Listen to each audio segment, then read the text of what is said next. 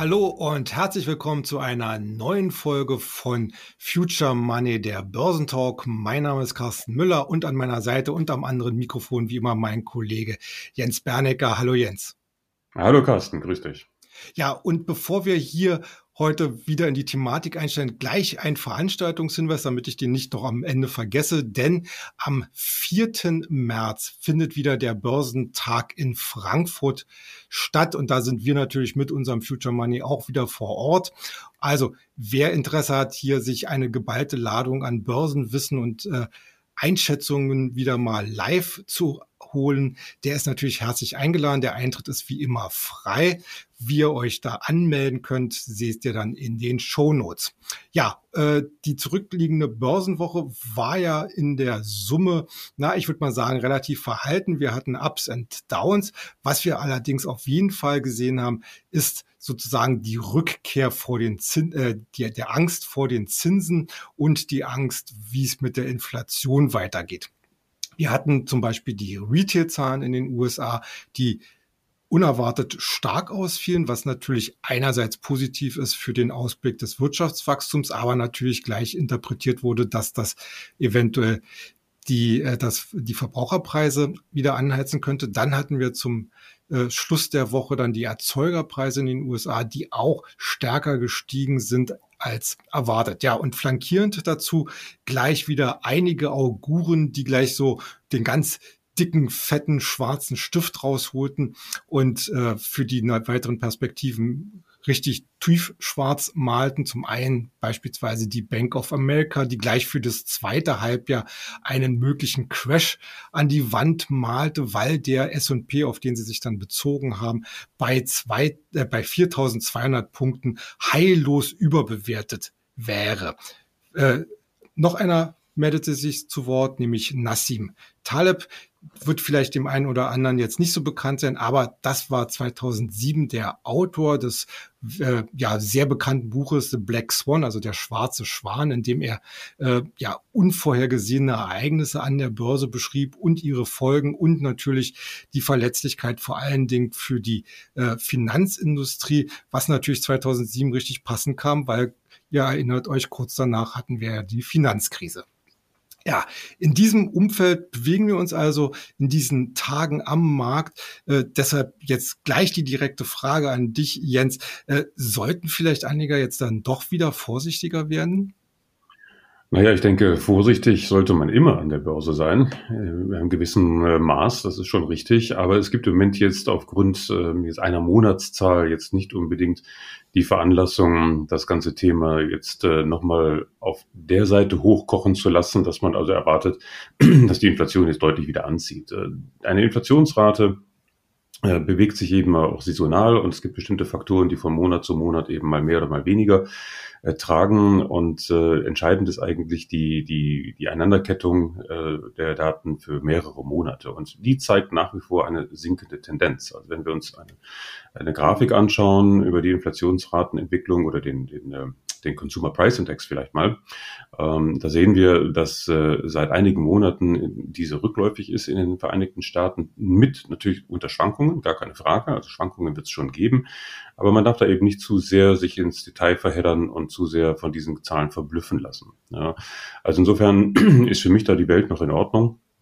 Die Januarzahl, ja, die war enttäuschend, aber letztendlich ist es ja auch ein positives Zeichen, weil es spricht ja eben für die relative Stärke der Wirtschaft. Also wir leben schon in einer echt komischen Börsenwelt im Moment. Äh, wir freuen uns nicht über eine robuste Wirtschaft, sondern wir finden das negativ äh, aufgrund eben dieser Inflationsthematik oder Zinsthematik und das ist schon ein bisschen strange. Aber ich lasse mich da jetzt erstmal nicht aus der Bahn werfen. Wichtig wäre zu sehen, was passiert dann im Februar und auch im März und sollte die Kurven dann tatsächlich wieder nach oben äh, zeigen, wovon wir jetzt im Moment nicht ausgehen, dann wäre das sicherlich ein neues Szenario. Ich finde es auch von der Bank of America und von allen anderen Gurus ein bisschen verfrüht, da sofort schwarz zu malen. Denn ähm, das ist das übliche Spiel mit der Angst und das ist eigentlich nicht sonderlich dienlich. Und wir dürfen nicht vergessen, äh, die Berichtssaison hat ja gezeigt, dass äh, die Situation bei den Unternehmen gar nicht so schlecht ist, wie es bislang prognostiziert worden ist.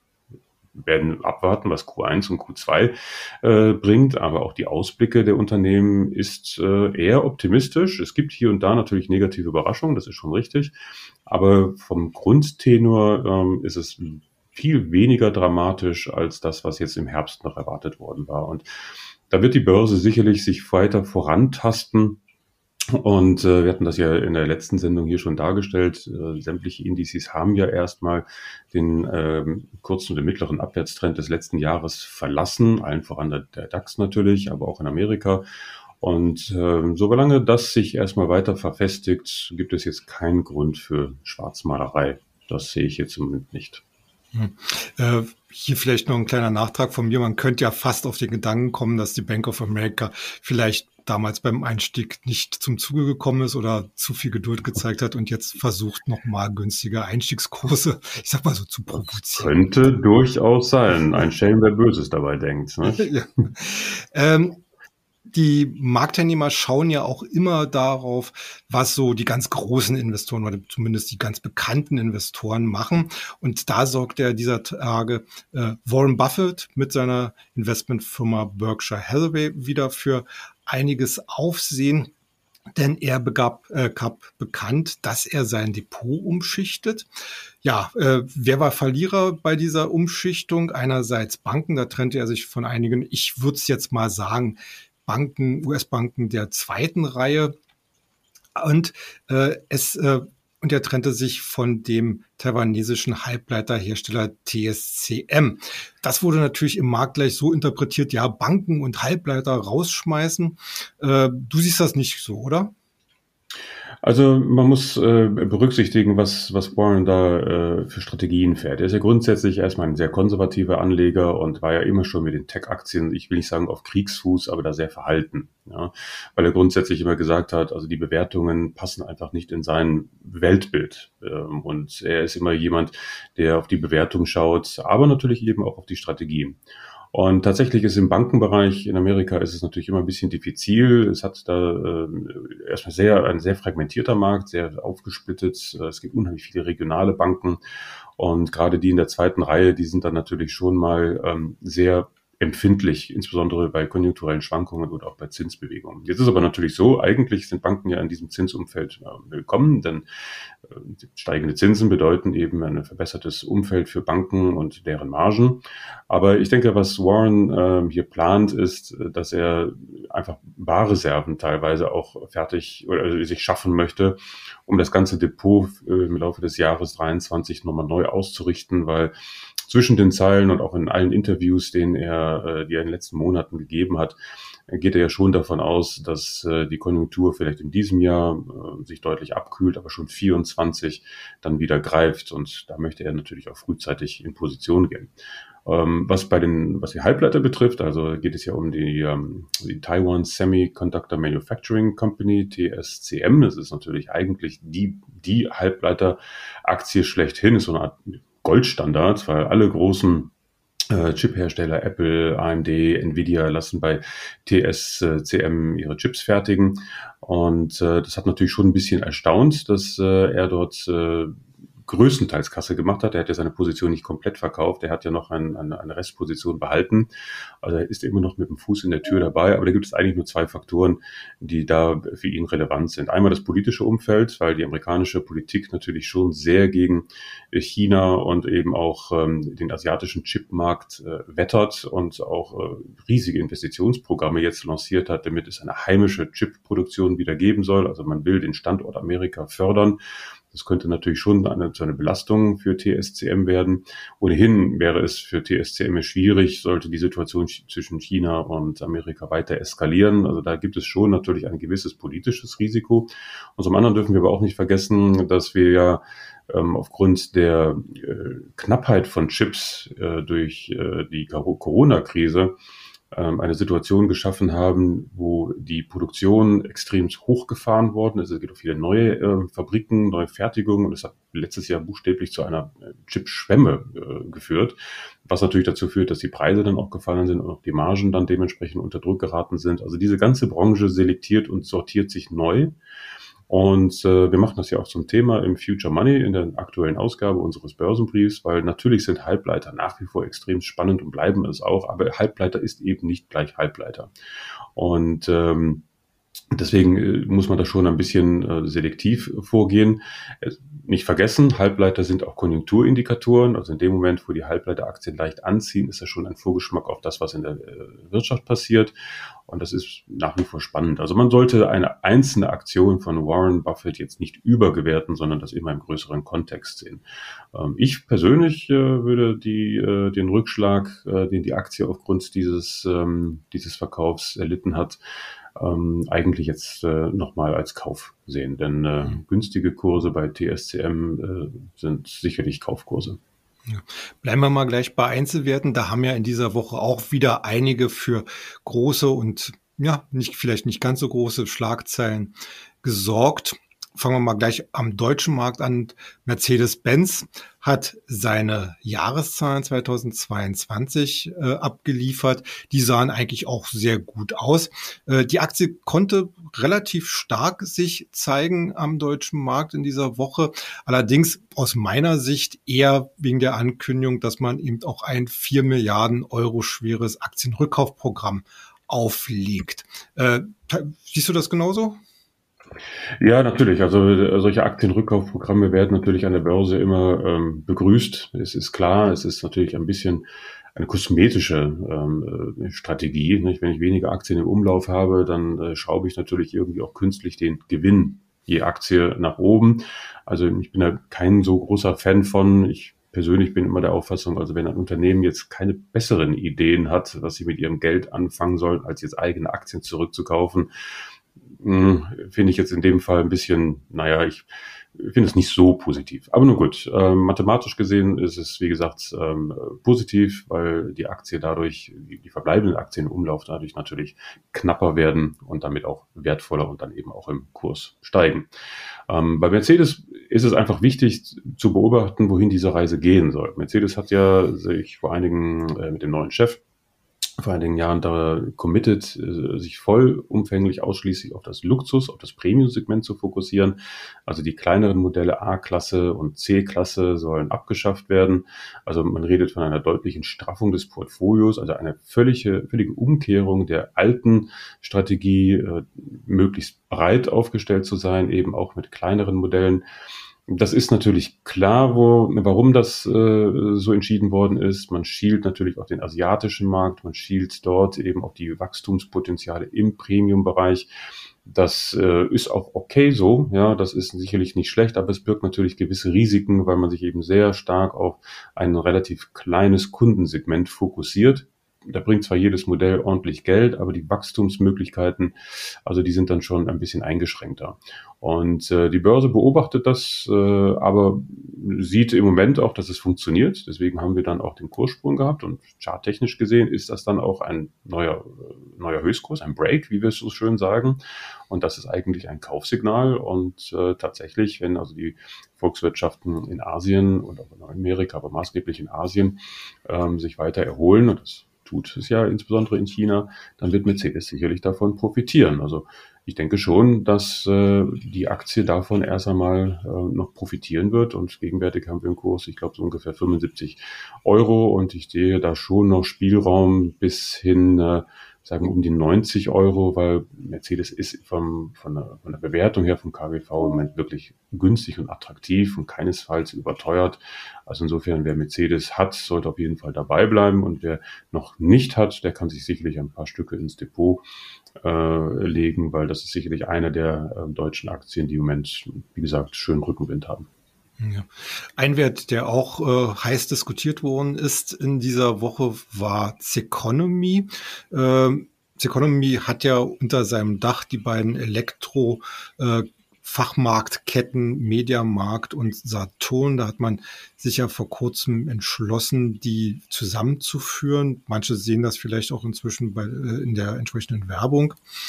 Äh, was allerdings für Schlagzeilen sorgte, war ein Bericht im Handelsblatt, äh, dass es im vergangenen Jahr äh, Fusionsgespräche mit der französischen Elektronikkette Fnac Darty gegeben haben soll oder gegeben hat, die sogar schon bis zur Due Diligence gegangen sein sollen, also sprich gegenseitiges Reingucken in die Bücher. Äh, Jetzt ist äh, Zeconomy ja nicht unbedingt ein einfacher Wert. Äh, das Online-Geschäft, das haben jetzt auch die jüngsten Zahlen gezeigt, äh, schwächelt so ein bisschen, obwohl es eigentlich ja immer noch der Wachstums- äh, oder die Wachstumshoffnung Nummer eins ist. Äh, wir haben ein schwieriges, äh, einen schwierigen Aktionärskreis äh, aus den Erben des Gründers, äh, dann sind noch ein paar andere drin, die allerdings schon gesagt haben, das ist eher so eine Finanzbeteiligung. Die Economy selbst, äh, um das sozusagen den Bogen ja zu schließen, ist auch an FNAC schon mit 24 Prozent beteiligt. Um das jetzt mal so ein bisschen zusammenzupacken, wie würdest du denn so eine, ich sag mal so weitere Konsolidierung im Bereich Elektronikkettenhandel äh, sehen? Also tatsächlich ist, äh, ist Economy wirklich äh, attraktiv und günstig. Ich glaube, allein die, äh, der Wert der Media Saturn Holding ist, liegt irgendwie laut äh, letzten Aktionärsbericht bei irgendwie 5,5 oder 5,7 Milliarden mhm. Euro und das ist ja mehr das Fünffache als äh, die Börsenbewertung des gesamten Unternehmens. Und äh, du hast es eben schon angesprochen, das Problem sind eigentlich die Aktionäre. Die Aktionäre haben selbst kein äh, strategisches Interesse mehr an Zielkonto. Das sagen sie auch. Ja. Das ist jetzt mittlerweile klar, weder Haniel, Haniel Finance oder ähm, die Weisheim Holding oder auch der Giovanni Agnelli, ähm, die haben wirklich im Moment keine, äh, kein strategisches Interesse und insofern, äh, wenn die Eigentümer schon, ich sage mal in Anführungsstrichen, keine Lust mehr auf C-Economy haben, dann ist das natürlich immer ein, ein, ein, ein Anzeichen dafür, dass es dort irgendwann zu einem Eigentümerwechsel kommen wird. Und das ist auch richtig und das ist auch sinnvoll, weil ein Unternehmen ist natürlich auch immer so stark, wie die Eigentümer hinter dem Unternehmen stehen. Und äh, weil es eben jetzt auch günstig ist und äh, die Zahlen waren ja okay, aber interessanterweise äh, gerade im Online-Bereich äh, gab es dann schon ein paar schwächelnde Tendenzen, was eben bedeutet, dass die Economy auch keine richtige Story im Moment hat, wie sie sich gegen die anderen großen Plattformen behaupten möchte. Ob jetzt Amazon als, als Global Player oder andere. Und da ist es natürlich schon wichtig, äh, sich möglicherweise mit anderen Partnern, in diesem Fall die Franzosen, mit denen sie ja schon äh, Beteiligungen haben, zusammenzuschließen und zu legen, macht es nicht irgendwie Sinn, äh, dass man sich hier gemeinsam in ein Boot begibt und die Eigentümerstruktur ändert, damit dann auch der Raum geschaffen ist, vielleicht für Kapitalerhöhungen, die dann notwendig sein werden, um das Unternehmen wieder auf Wachstumskurs zu bringen. Also die Aktie ist vor diesem Hintergrund schon spannend und ich würde auch dazu neigen, äh, diese Aktie einfach mal zu kaufen, um dann einfach mal abzuwarten, was da kommt, weil das ganze Kerngeschäft von Saturn und Mediamarkt ist ja nach wie vor intakt.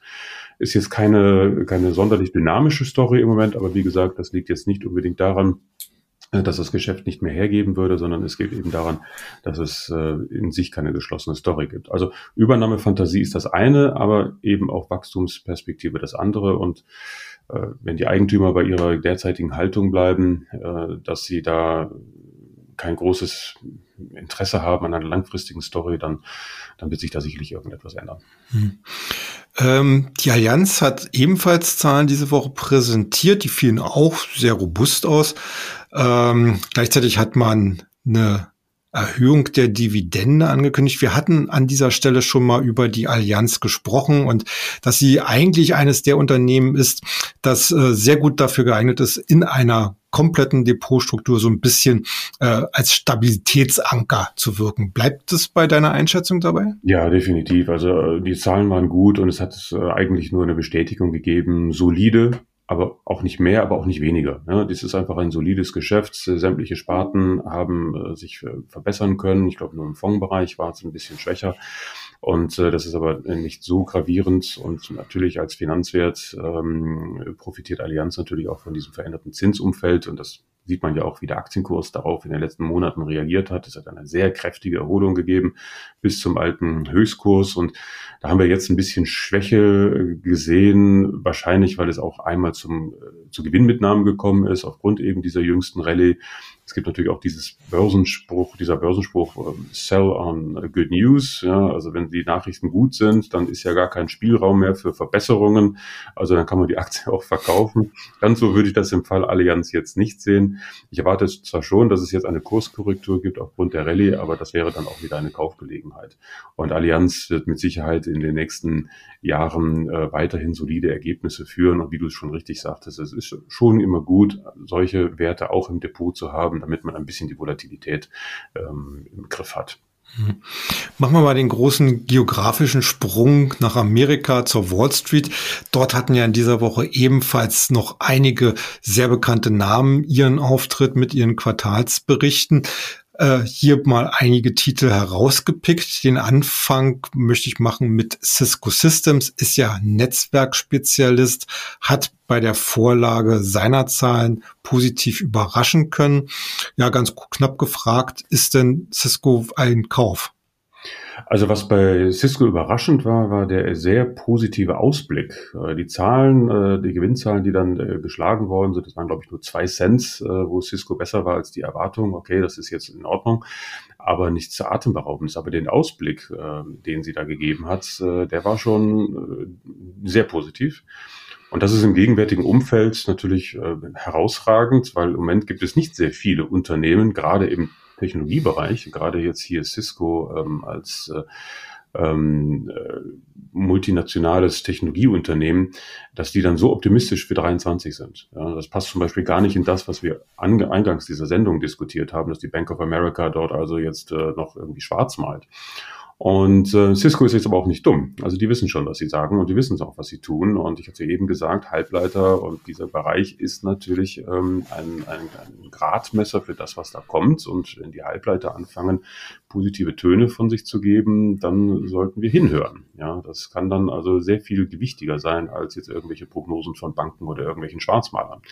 Und ähm, ich hatte Cisco jetzt auch schon einige Zeit beobachtet. Vom Kurs her gab es jetzt keine eindeutigen Signale, aber unter den Prämissen, die Cisco jetzt selber nennt, äh, werden wir uns die Aktie sicherlich anschauen und ähm, möglicherweise auch demnächst wieder zum Kauf empraten. Hm. Ein weiterer Wert, der in dieser Woche ja geradezu Achterbahn gefahren ist, war Airbnb. Das Unternehmen äh, vermittelt ja Ferienwohnungen und auch hier spielten ein, äh, die positiven Quartalszahlen eine Rolle.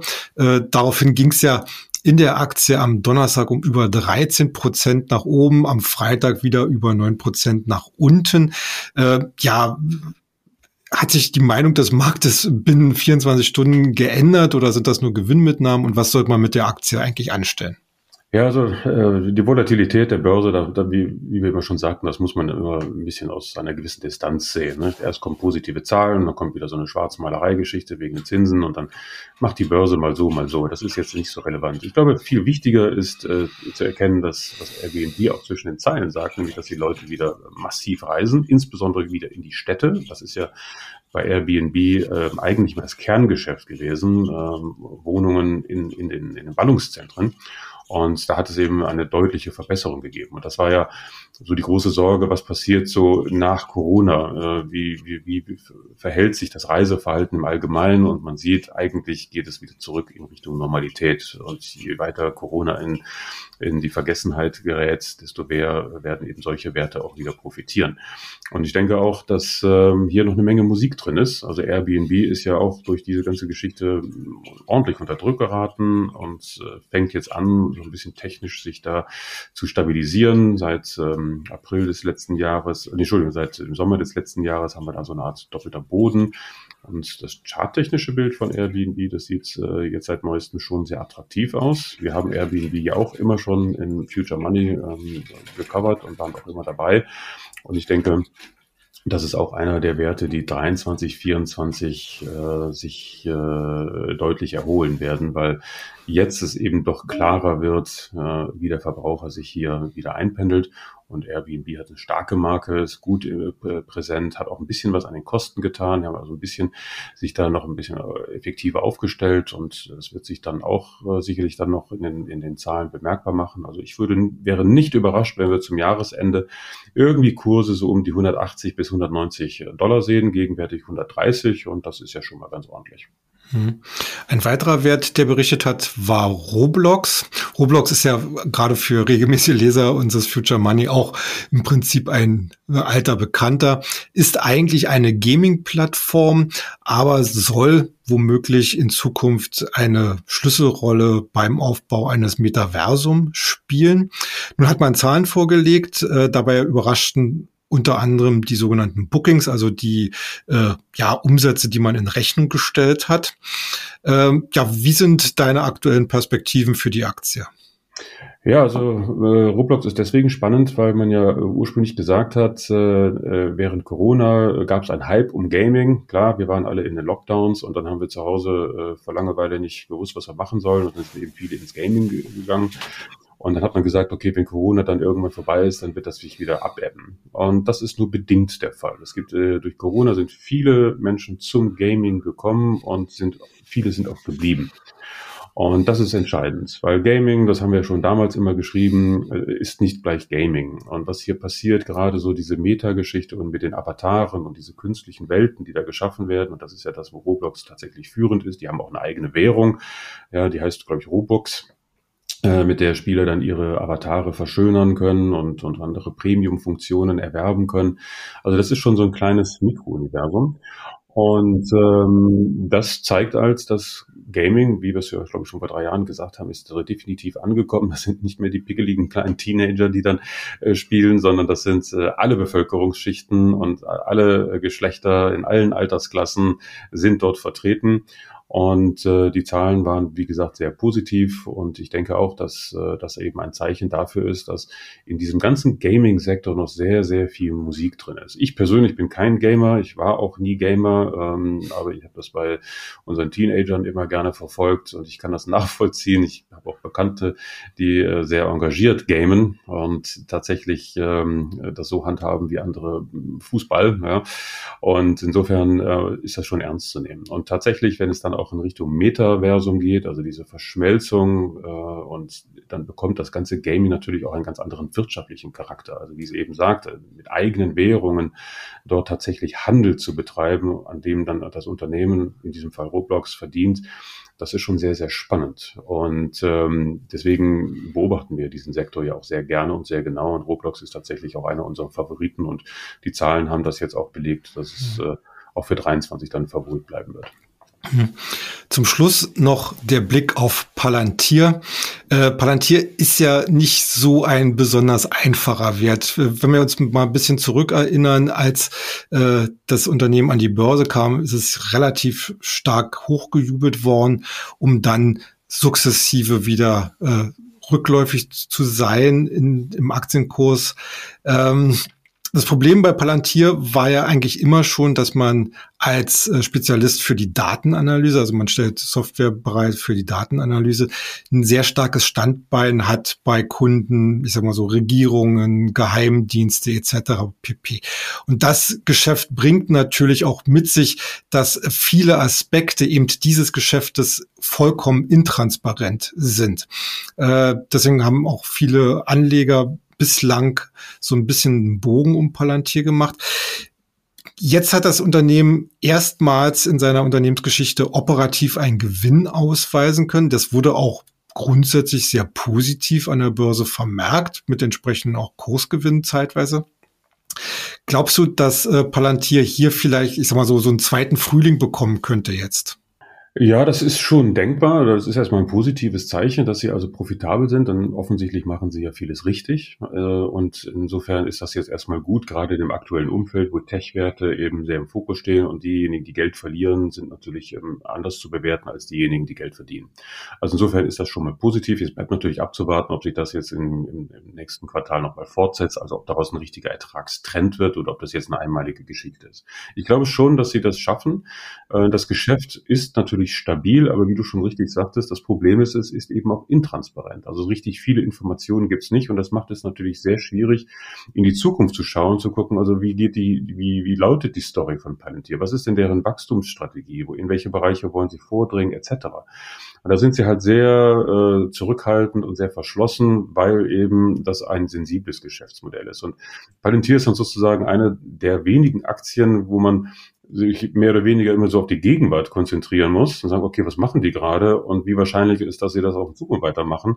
Aber es gibt nichts, äh, die, die Möglichkeit zu erahnen, ob sie jetzt äh, richtungsorientiert von, von, von Sektor ähm, investieren werden oder ob sie begreifen, wo die Strömungen hingehen und ob sie dann auch mit, mit ihren Produkten Dienstleistungen den, ähm, den gut aufgestellt sind. Insofern würde ich sagen, wenn man darauf vertraut, dass Palantir auch weiterhin gute Geschäfte mit ihren Kunden so macht, dann ist das sicherlich jetzt ein guter Zeitpunkt zu kaufen. Aber es ist schwierig zu sagen, wohin geht dann der Kurs? Ja, es wäre schon viel, wenn er sich von derzeit 9 Dollar vielleicht sage ich jetzt mal wieder auf das Niveau vom Oktober äh, erholen würde. Das waren dann ungefähr 18 bis 19 Dollar und das wären dann schon 100 Prozent Kursgewinn und das halte ich durchaus für denkbar, dass diese Erholung stattfindet. Und dann müsste man sich das Bild nochmal anschauen, zu gucken, äh, kann man Palantir dann für die Zukunft nochmal einschätzen. Aber jetzt in Stimmungstief äh, die Aktie zu kaufen, das ist sicherlich ein, wie sagt man schon, ein Play äh, wert. Ja, damit herzlichen Dank für deine heutigen Einschätzungen. Nächste Woche geht es an dieser Stelle weiter mit neuen Besprechungen, neuen Kommentierungen zur Marktlage und zu Einzelwerten. Heute erst einmal vielen Dank fürs Zuhören. Ich hoffe, ihr schaltet nächste Woche dann auch wieder mit ein. Bis dahin, habt eine gute Zeit, gute Geschäfte. Macht's gut. Tschüss. Und tschüss von meiner Seite.